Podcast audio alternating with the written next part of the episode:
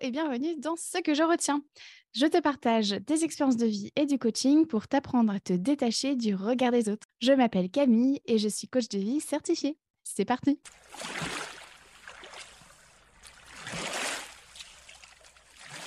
Aujourd'hui, dans ce 42e épisode, je te partage ce que je retiens de mon sentiment d'illégitimité à être hospitalisée et je te donne des clés pour t'apprendre à utiliser tes pensées à ton avantage. Alors, ces dernières semaines, je me suis retrouvée plusieurs fois aux urgences de l'hôpital et j'ai même dû me faire opérer en urgence. Voilà pour l'histoire officielle, celle qui est racontable en société. Voici maintenant l'histoire officieuse, celle dont on ne parle jamais parce que ça fait pitié, chochotte, ça fout la honte. Bref, parce qu'on pense qu'on est seul à traverser ça. Et donc, un mardi de juillet, je me tords de douleur et je doute que ce soit le bon moment pour aller aux urgences, même si je reconnais la douleur, car je l'ai déjà eue dans le passé et qu'elle m'avait fait aller aux urgences. Là, ce que je me dis, c'est ce n'est pas raisonnable d'aller à l'hôpital, il y a pire que moi, non mais ai-je vraiment mal? Et puis, voyant l'inquiétude sur le visage de mon mari et ma douleur s'accroître, je décide finalement d'aller aux urgences. Et surtout, le trajet, ce que je me dis, c'est si ça se trouve, j'exagère ma douleur, j'en fais trop, si ça se trouve, je suis une chochotte, je n'ai peut-être pas si mal que ça. Bref, je remets euh, en question euh, bah, mes douleurs, ce qui m'arrive quoi. Une fois garée sur le parking des urgences, je m'extirpe péniblement de la voiture, je suis littéralement pliée en deux, je gémis et je fais de tout petits pas lents pour arriver au bâtiment. Et là, je me dis, j'ai l'air ridicule, si ça se trouve, on va penser que j'abuse, je ne vais quand même pas demander une chaise roulante, j'ai peur de déranger, je ne veux pas passer pour une meuf chiante, etc. Et puis, une fois rentrée dans le bâtiment, on me dit que je vais passer en priorité. Et là, la culpabilité est toujours là. Je me dis, je prends la place de quelqu'un d'autre, je pourrais prendre sur moi, je passe pour une meuf impatiente.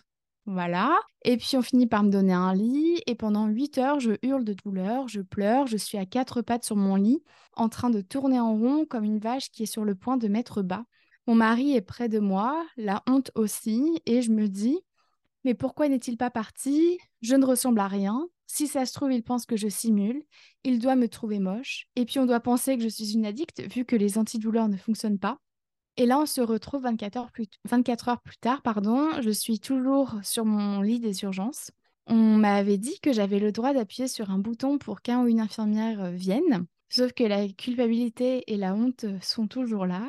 Je me dis, je ne veux pas les déranger, je peux encore me retenir de faire pipi, je ne dois pas passer pour une faible, je ne devrais pas leur dire que j'ai faim, je passerai pour une chieuse qui réclame. De toute façon, on doit se dire que je n'ai me fera du bien car je suis grosse. Bref, au final, je suis restée 70 heures aux urgences. Et ce que je t'ai raconté là, c'est vraiment ce que je me suis dit. Mais ce n'est pas tout. Je me suis aussi dit, ce n'est pas normal d'avoir mal, alors j'ai ma place à l'hôpital, Ma priorité, c'est moi et ma santé. Je n'ai pas à culpabiliser de passer en priorité puisque c'est l'hôpital qui priorise. Si on me propose un lit, c'est parce qu'on estime que j'en ai besoin. J'ai de la chance que mon mari soit près de moi. J'ai tellement de reconnaissance d'avoir un mari aussi génial que lui. Mon mari est toujours là pour moi, même quand ma santé se dégrade ou que je ne suis pas apprêtée. Les médecins sont là pour me soigner, pas pour me juger. Si les médecins me donnent beaucoup d'antidouleurs, c'est qu'ils estiment que j'en ai besoin si le bouton existe, c'est pour demander de l'aide. Je me choisis. Ne pas demander de l'aide, c'est inconfortable. En demander aussi. Alors autant choisir mon inconfort et demander de l'aide. Et je me suis aussi dit, je prends soin de moi. Je m'arrête là pour les exemples, mais il y en a tellement d'autres. Et donc, si j'ai ressenti de la culpabilité et de la honte, ces émotions désagréables ne sont restées que quelques instants. Elles ne m'ont pas tétanisée, j'ai su laisser plus de place à la gratitude, à la compassion et à l'amour. Et ces trois émotions sont bien plus agréables à ressentir et surtout, elles sont créatrices. Elles m'ont permis de prendre soin de moi. Ce que je retiens de mon sentiment d'illégitimité à être hospitalisée, c'est que toutes nos pensées ne se valent pas. Certaines sont parasites, d'autres sont créatrices. Et je vais t'expliquer comment les distinguer, mais avant, petit quiz. Sais-tu combien de pensées a-t-on en moyenne par jour? Eh bien, selon une étude scientifique de 2020, que je te liste dans les notes euh, de l'épisode, nous aurions environ 6000 pensées par jour. Et ouais, ça en fait des pensées. Alors d'où viennent nos pensées? Eh bien, j'ai la croyance que nos pensées sont influencées par notre culture, notre environnement, la région du monde dans laquelle on évolue et aussi l'époque dans laquelle on vit. Et là, je m'appuie sur la théorie de l'écologie du développement humain de Bronfenbrenner. Encore une fois, les sources sont dans les notes de l'épisode. Mais en gros, l'enfant se construit de manière complexe en fonction de plusieurs systèmes qui interagissent les uns avec les autres. Comme par exemple, l'école, la famille, les voisins et les amis vont influencer le développement de l'enfant. Et ce système-là est lui-même influencé par celui des relations entre l'école et la famille de l'enfant. Ce système étant lui-même influencé par tout ce qui regroupe les médias, la famille éloignée, les amis de la famille, les situations professionnelles des parents. Et ce système-là est aussi directement influencé par le système suivant qui regroupe les normes sociales, la politique, la culture, le système économique. Donc, en gros, ce qu'il faut que tu retiennes, c'est que on hérite pas mal de nos pensées de la société, c'est-à-dire de l'extérieur. Oui, tu as bien entendu. Nos pensées viennent de ce qu'on nous a socialement appris à penser. Avec le temps, on apprend à penser par nous-mêmes, mais on reste tout de même influencé par la société et par nos mécanismes de survie acquis dès l'enfance. Et là, je te parle de tout ce qu'on te dit plus jeune et que tu as internalisé afin de survivre. Par exemple, lorsque j'étais enfant, on m'a dit qu'il fallait toujours se débrouiller seul. J'ai donc commencé à penser que demander de l'aide, c'était mal, que ça voulait dire que j'étais faible. Mon mécanisme de survie a donc été de ne jamais demander de l'aide. Et c'est comme ça que j'ai commencé à avoir honte d'avoir besoin d'aide. On m'a aussi dit qu'être une belle femme, ça voulait dire être mince. Alors, quand j'ai commencé à prendre du poids, je me suis dit que je n'étais pas belle et c'est là que la honte de mon corps a commencé à arriver. Et c'est comme ça que j'ai évité de côtoyer certaines personnes parce que j'avais peur qu'on me juge comme étant moche. Et donc, toutes ces pensées internalisées depuis l'enfance, tu les amènes dans ta vie d'adulte. Et il y en a certaines que tu arrives à déconstruire avec le temps et d'autres qui restent collées à toi comme un chewing-gum collé euh, sur ton jean, voilà, tout séché. Et avec le temps, bah, finalement, tu ne te rends même plus compte que le, le chewing-gum est là, puisqu'il fait partie du jean. Eh bien, c'est la même chose pour tes pensées. Certaines pensées nous reviennent automatiquement, même si elles nous font mal. Elles sont tellement fréquentes qu'on les croit vraies, et c'est ce qu'on appelle l'effet de vérité illusoire. Il s'agit d'un biais cognitif qui consiste à croire quelque chose comme étant vrai après y avoir été fréquemment exposé. Concrètement, ça ressemble à quoi? Eh bien, parce qu'une pensée revient souvent dans notre tête, on estime qu'elle est vraie. Or, ce n'est pas le cas, il s'agit d'un raccourci que fait notre cerveau. Et donc, si on ne peut contrôler toutes nos pensées, on peut en revanche choisir d'accorder de l'importance à certaines plutôt qu'à d'autres. En effet, certaines pensées nous tirent vers le bas, c'est ce que j'appelle euh, les pensées parasites tandis que d'autres nous tirent vers le haut, et c'est ce que j'appelle les pensées créatrices. Cependant, attention, s'il est coutume dans le dev perso de parler de pensées utiles et inutiles, je trouve que c'est une connerie sans nom. Chaque pensée que nous avons nous a été utile à un moment donné dans notre vie. Chaque pensée a une utilité puisqu'elle nous permet de rester en vie, c'est-à-dire de remplir nos besoins.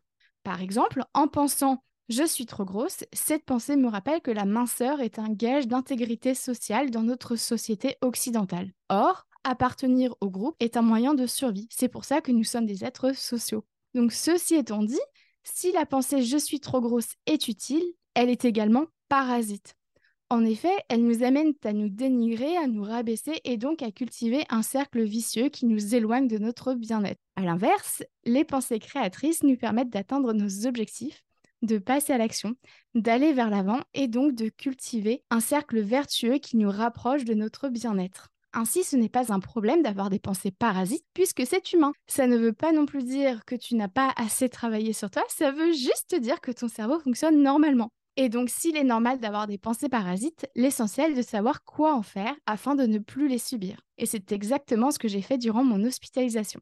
Donc si toi aussi tu souhaites apprendre à utiliser tes pensées à ton avantage, voici ce que je te propose. Tout d'abord, rappelle-toi qu'une pensée n'est pas la vérité. Il s'agit d'une interprétation de la réalité, et je t'en parlais d'ailleurs dans l'épisode 2 du podcast. Ensuite, sache que tu n'es pas tes pensées. Je t'invite donc à défusionner de ta pensée afin de prendre de la distance avec la pensée qui te vient.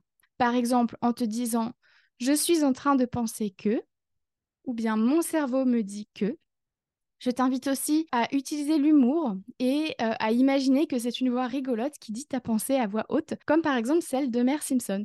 Là, ton cerveau devrait percevoir la pensée de manière totalement différente. Et puis, je t'invite aussi du coup à nommer la petite voix qui t'envoie cette pensée. Par exemple, non merci Suzanne, je n'ai pas envie de penser comme ça aujourd'hui. Ensuite, je t'invite aussi à dézoomer la situation. Par exemple, si tu te sens illégitime à débuter une nouvelle activité ou bien à aller te faire soigner, eh bien regarde plus loin que l'inconfort de la situation. Pour ce faire, la visualisation fonctionne très bien. tu vas te projeter dans le futur une fois que tu as kiffé l'activité ou bien une fois que tu es soigné. Qu'est-ce que la toi du futur aimerait que tu saches? Et là, ça va être important pour toi d'aller vraiment euh, écouter euh, les enseignements de la toi du futur.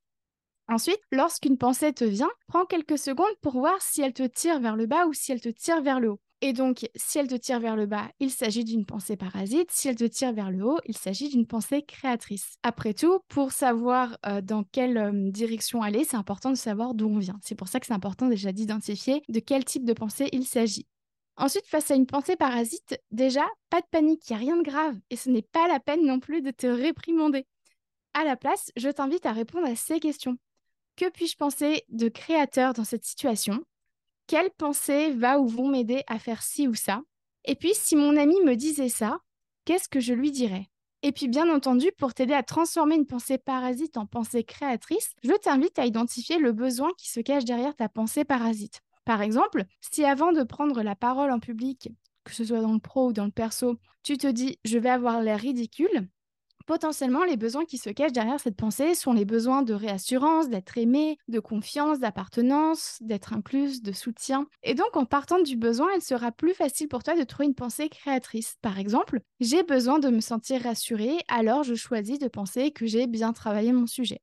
Ou bien j'ai besoin de me sentir aimé, alors je choisis de penser que je suis là pour moi quoi qu'il se passe. Ou encore mes proches même tels que je suis. Je t'invite aussi à préparer en amont les événements durant lesquels tu sais que tu as tendance à avoir des pensées parasites, comme par exemple avant une sortie en famille, ou bien un entretien, ou une prise de parole en public. Donc pour préparer, t'invite à lister toutes les pensées parasites que tu pourrais avoir et à aller trouver des pensées créatrices pour les contrebalancer. Je t'invite aussi à écouter l'épisode 37 sur le biais de pessimisme et le 38 sur l'effet de projecteur. Et enfin, sache que plus tu t'entraînes à repérer tes pensées parasites et créatrices, plus ce sera facile et spontané. Et plus tu cultives des pensées créatrices, plus elles viendront à toi spontanément.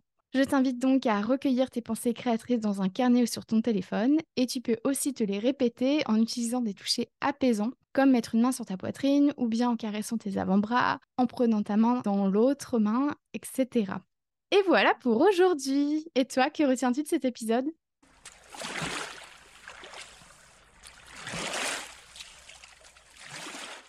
Merci à toi d'avoir écouté cet épisode jusqu'au bout. Si tu souhaites en savoir plus sur mon travail, rejoins-moi sur Instagram sur la page La Coach Camille ainsi que sur mon site internet www.lacoachcamille.com. Prends soin de toi.